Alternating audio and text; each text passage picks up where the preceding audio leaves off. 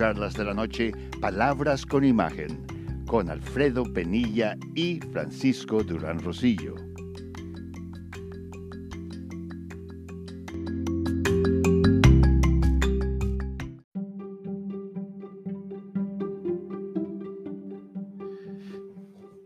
Habemos mexicanos por todo el mundo, principalmente estudiando en muchas universidades prestigiadas como MIT, Georgia Tech, eh, Boston Institute of Technology y muchos más, Harvard, Princeton y muchos lugares, no solo de los Estados Unidos, sino también en Europa, Canadá.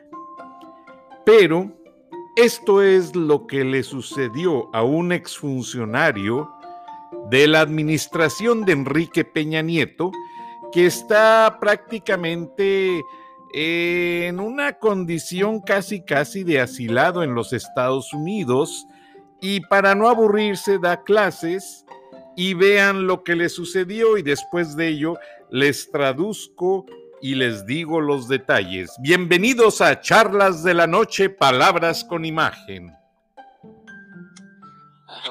My name is Alonso. I'm a senior studying mathematics. You talked about uh, trust. Uh, you talked about trust uh, in tech companies. You talked about trust between countries. Uh, I think um, it's also worthwhile to talk about trust uh, from you know, citizens towards their governments, and then trust in the academic institutions that we are charging with studying these questions of democracy and AI and ethics in AI. And you kind of sit in the middle of those two as. Uh, you know, finance minister and foreign minister of Mexico, as Enrique Peña Nieto's campaign coordinator, and then as you know, uh, um, your role in uh, state of Mexico, and then also now here at MIT. And so I just wanted to, you know, address what I feel is like a little bit of a, an elephant in the room, um, because uh, I mean Mexico, uh, the political process in Mexico has always been been marred by serious issues, uh, and Enrique Peña Nieto's presidency, Enrique Peña Nieto's campaign is no exception. Uh, whether we're talking about um, you know the scandals with OHL, whether we're talking about Odebrecht and Pemex and Emilio Lozoya, who was just last week arrested, uh, and your particular role in uh, in those scandals. We were talking about uh, the embezzlement of um, uh, money from the finance ministry towards the PRI's uh, gubernatorial campaigns, whether we're talking about Monex and the prepaid cards and Soriana. Um, so, you know, it, it, I just thought that it would be uh, worthwhile to address that in the context of, of your uh, discourse on trust and democracy. Um, because I, I, just thought it was a big sort of elephant in the room, especially, you know, as a Mexican national.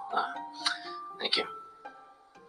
Oh, I, I, acknowledge and I, I, respect your, your your opinions and your concerns. I said this is this is not a talk uh, about Mexico. I'm very happy to talk to you anytime you want. My office is my door is always open and we can and we can discuss. I can tell you that I, I stand by my track record and my actions. I, I, I obviously as a policymaker I, I I did good things. I made mistakes, but I and I learned a lot. But I stand by my actions and I'm very happy to talk to you anytime you want to. My, my door is open and we can we can talk about Mexico or any other thing that you want.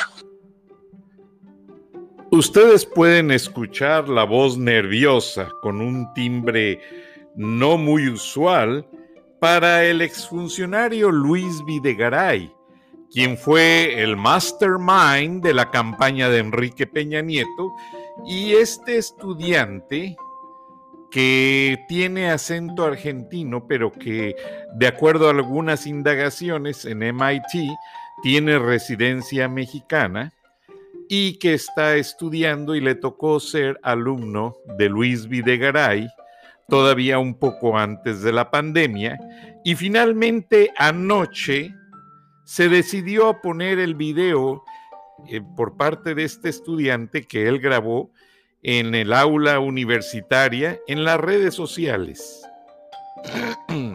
Perdón, y que fue dado a conocer.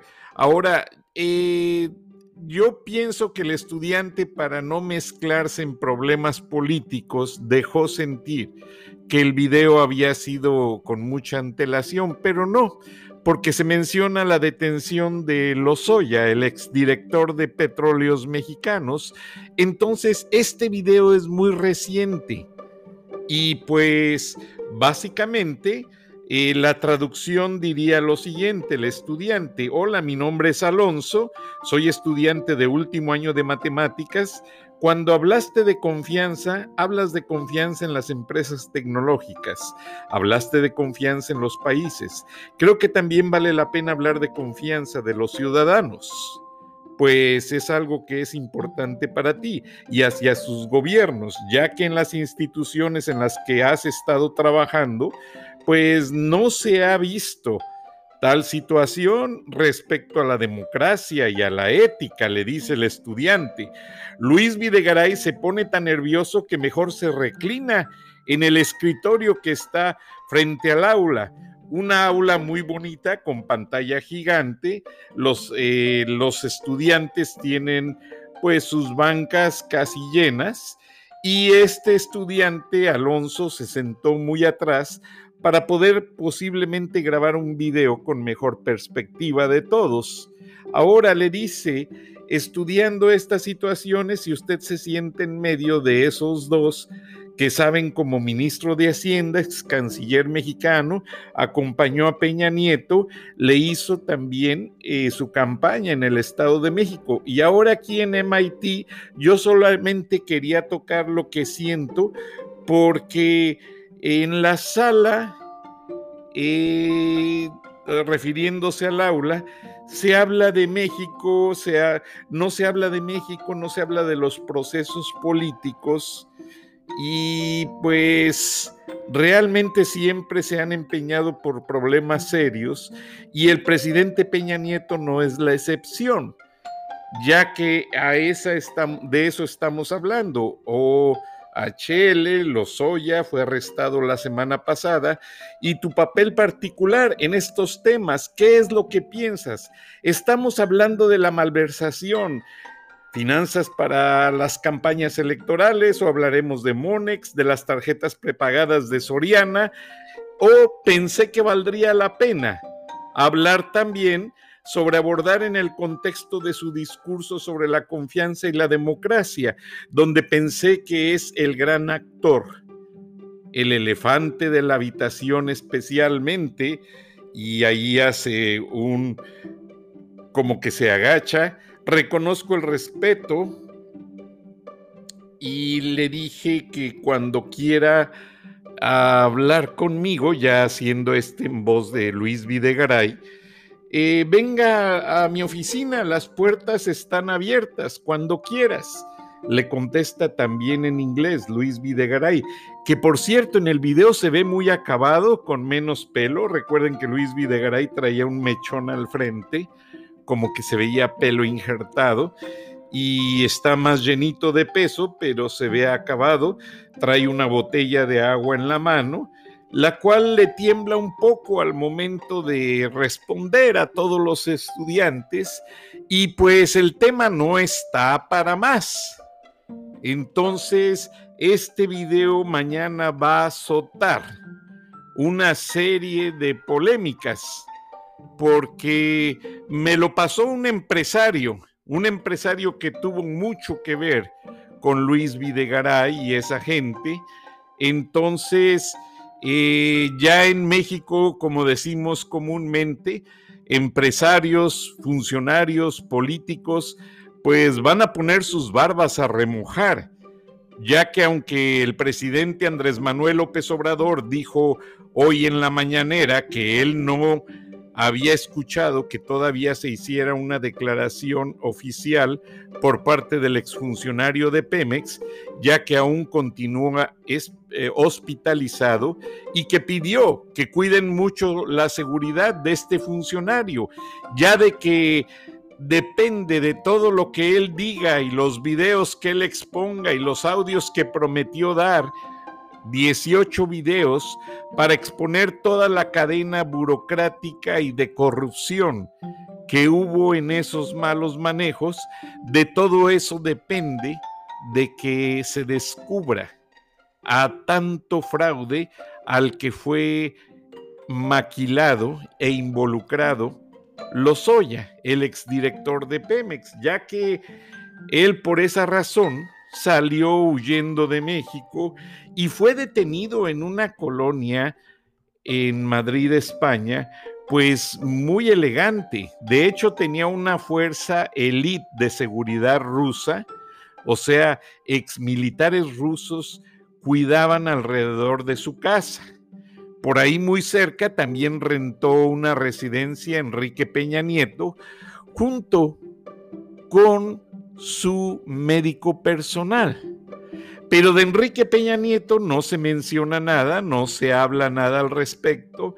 Las redes sociales están muy cautelosas desde el último video en el que Peña Nieto salió disfrazado en una cita con su exnovia, esta chica de apellido Ruiz. Pero no se ha vuelto a hablar nada, absolutamente.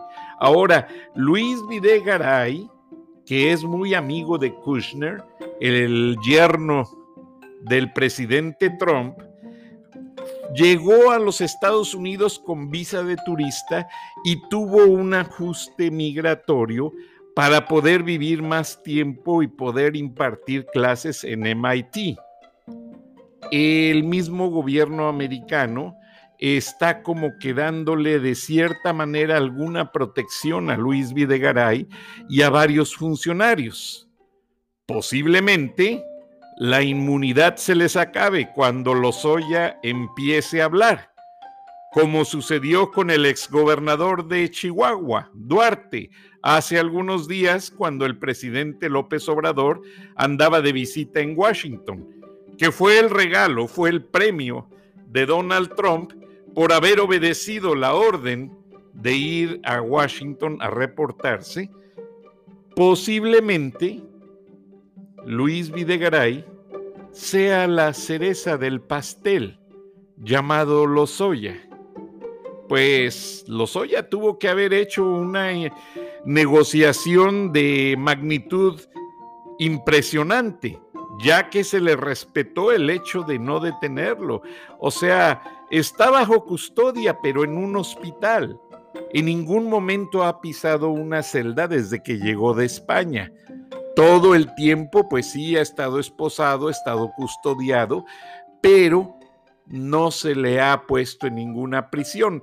Y no creo, no creo que se le deponga en alguna prisión, porque este exfuncionario sabe tanto y en las prisiones hay tanto narcotraficante, pandillero y gente mala que pues por algún favorcito algún, le harían a, un político y podrían deshacerse muy fácilmente de los Oya. Entonces, no les conviene a estas alturas ponerlo en una prisión o donde tenga un contacto no directo, pero sí cercano con otros reos. Acuérdense que Lozoya es funcionario de alto nivel, es un exfuncionario que manejó básicamente muchos intereses en México.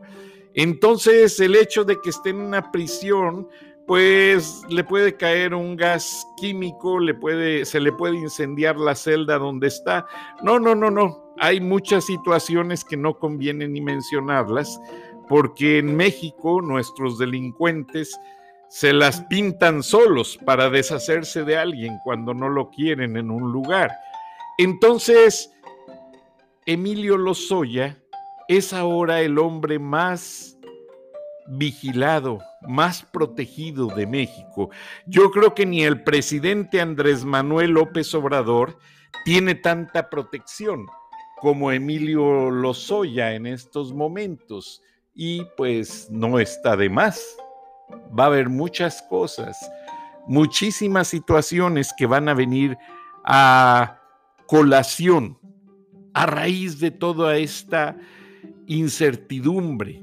Recuerden que el gobierno de Peña Nieto, pues, manipuló muchas situaciones, evitó muchas cosas que se dieran a conocer en el ámbito político para poder tener el, manejo más directo de toda esta situación. Y pues está de más por eh, está por demás decirlo, no se le va a dar el trato directo que había venido recibiendo anteriormente como funcionario y el trato directo que ahora recibe como detenido, pero con una negociación muy detallada. El abogado Garzón, que fue juez en España, que fue quien juzgó a César Augusto Pinochet, que fue pareja de la periodista San Juana Martínez, eh, mucha gente en México esto no lo, no lo sabe, pero a mí un funcionario eh, de alto nivel que estuvo muy cerca en España de esta situación, recuerden que San Juana Martínez cuando salió de Televisa se autoexilió en España y allá estuvo escribiendo como corresponsal de la revista Proceso. Y el juez Sebastián Garzón, pues tuvo ahí un romance con ella y bueno, qué bueno, o sea, tienen mucha libertad de hacerlo, pero posteriormente algo ya no funcionó y ahora ya no quiere saber ninguno del otro porque el mismo señor que me avisó de este detalle le preguntó al abogado Garzón si aún mantenía contacto con San Juana Martínez y le dijo, ya ni me la menciones. Ah, bueno, pues entonces les digo tal como me lo dijeron a mí en mi indagación. Entonces, hay muchos aspectos, pero Sebastián Garzón es un juez de mucho peso ahora es un abogado que se ha juntado con varios bufetes prestigiados de la Ciudad de México, de Houston y de España.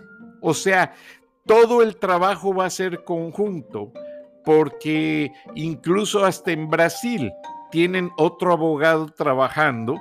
Acuérdense que aquella petrolera brasileña todavía sigue enviando evidencias que pueden hundir a muchos y que Lozoya va a usar como prueba, como defensa.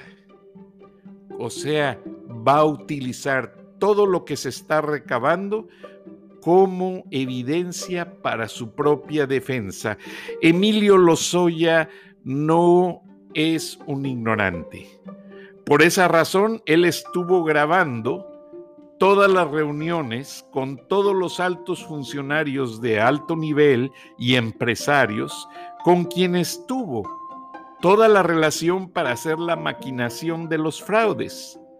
Entonces, vean qué inteligente, todos los videos se les hizo copia, algunos se los llevó al extranjero, otros en México están debidamente guardados para evitar su destrucción y ya están saliendo a la luz para que los vean los expertos.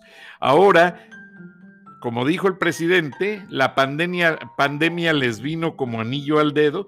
Pues sí, también en la detención de Emilio Lozoya, la pandemia les vino como anillo al dedo, porque no van a permitir entrar a periodistas ni a mucha gente.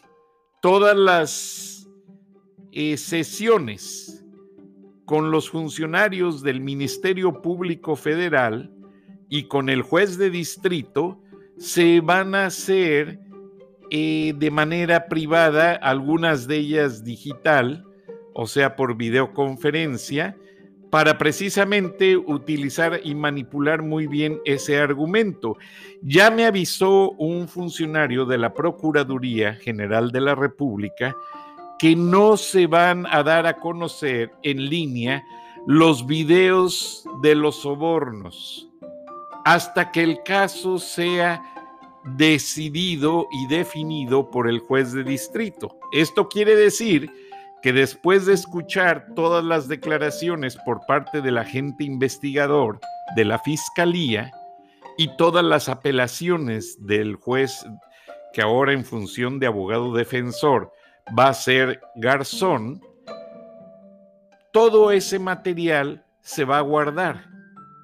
O sea, se va a poner en el expediente y se va a guardar celosamente.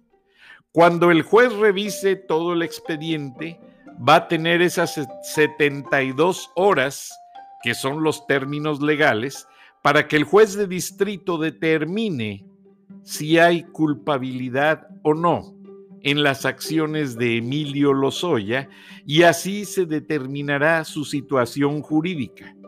ya sea que se le dicte auto de libertad o auto de formal prisión. Y después ya vendría la sentencia y todo el proceso. Obviamente, este acto va a engalanar la política mexicana, porque va a poner a muchos de los excríticos a, a, pensar, muchos de los que estuvieron atacando al presidente Andrés Manuel López Obrador, los van a callar.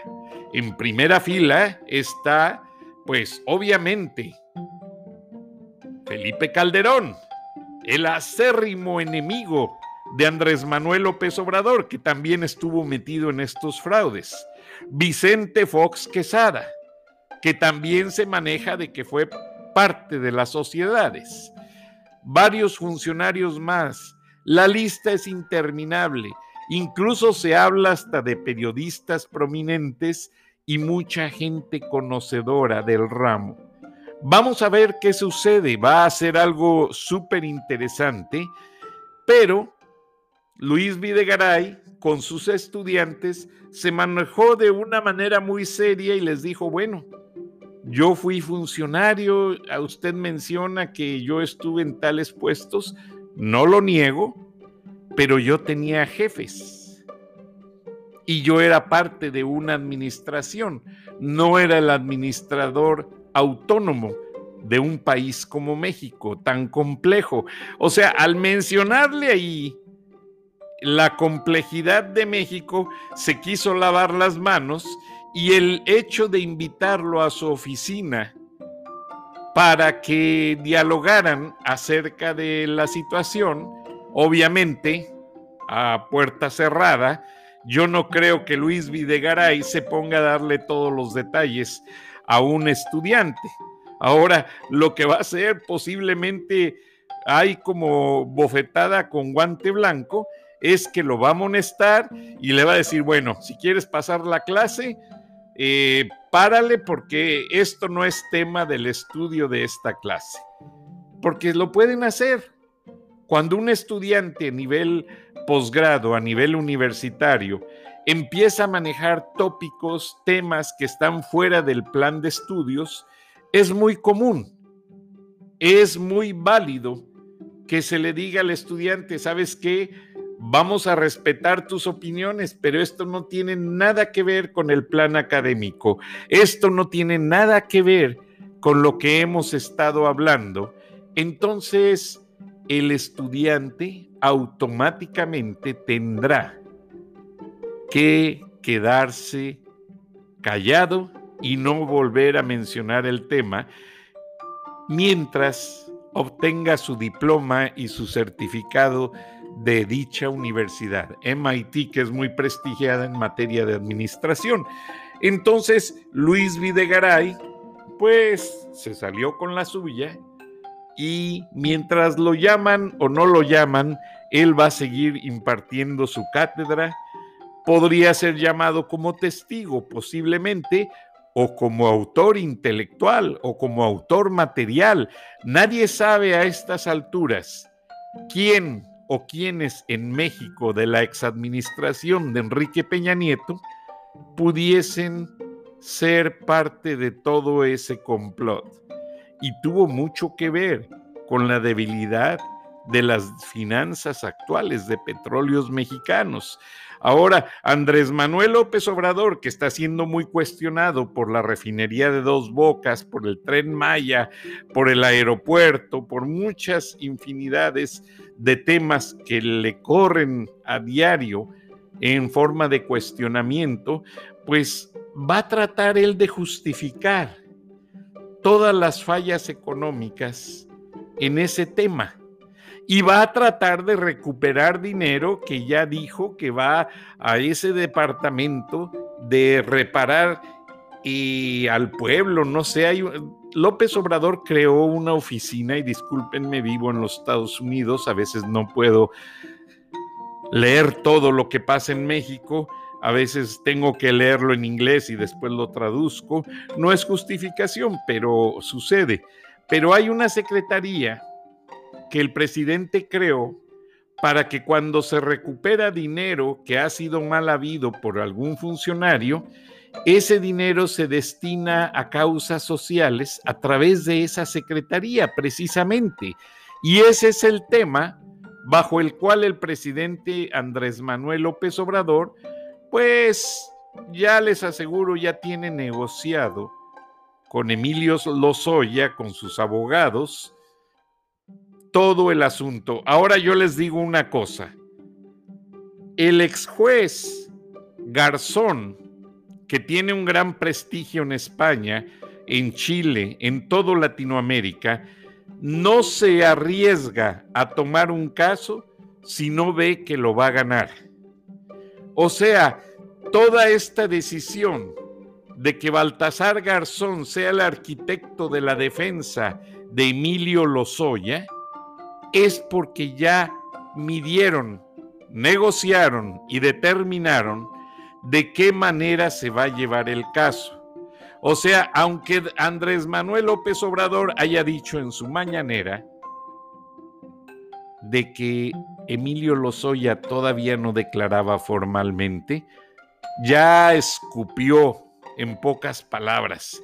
Emilio Lozoya ya escupió todo a través de Garzón, a través del equipo de abogados, ya la evidencia ya está en varias manos siendo analizada y obviamente no se da a conocer nada porque simplemente no quieren inmiscuir a gente que pudiese ser parte del equipo de Andrés Manuel López Obrador, a empresarios que pudiesen estar integrados. Es más, quienes observaron la mañanera eh, se percataron que el presidente habló muy brevemente de este tema e inmediatamente se pasó a hablar de todas las pensiones para los adultos, los programas de protección que van a tener cambios próximamente en México. Allí estuvo el presidente del Consejo Coordinador Empresarial, Ricardo Salazar, quien también ocupó la palabra, y hubo muchos más hablando y se le dio más importancia a ese tema que a la misma detención de Emilio Lozoya. Eso lo respondieron realmente para cumplir con algunas preguntas de ahí de los periodistas presentes, pero que no les gustó mucho a los que organizan la mañanera, como el director de comunicación social de la presidencia. Y es obvio porque en este momento se está acomodando el cuadro en el sentido de que va a ser el estelar, el número estelar de este sexenio, una vez que todo esté completamente instrumentado legalmente, les aseguro que hasta el mismo ex juez y abogado Sebastián eh, Garzón, pues va a dar lectura, perdón, Baltasar Garzón, va a dar lectura a los términos de la defensa y la Procuraduría va a dar su parte, pero los expertos legales lo ven muy remoto.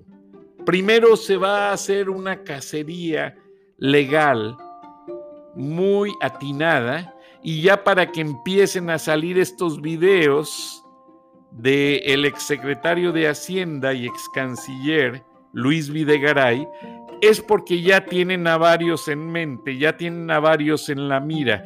Yo no creo que esos videos salgan a las redes sociales sin tener una tendencia intimidatoria, una tendencia manipuladora de este caso, que trae grandes rasgos de ser el trofeo del sexenio de Andrés Manuel López Obrador.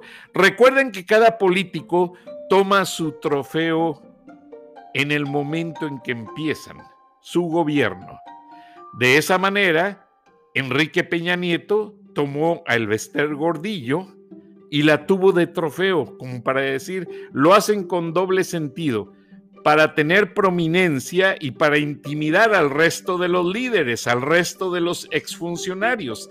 De esa manera se vuelven intocables.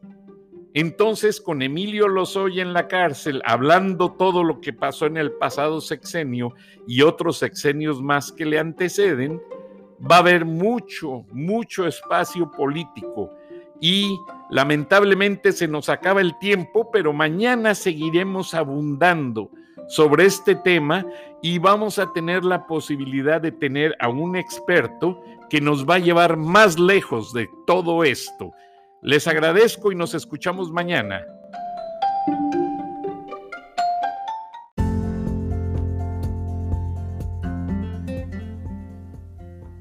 Escuchaste el análisis de la noticia transparente como el agua con Alfredo Penilla y Francisco Durán Rosillo.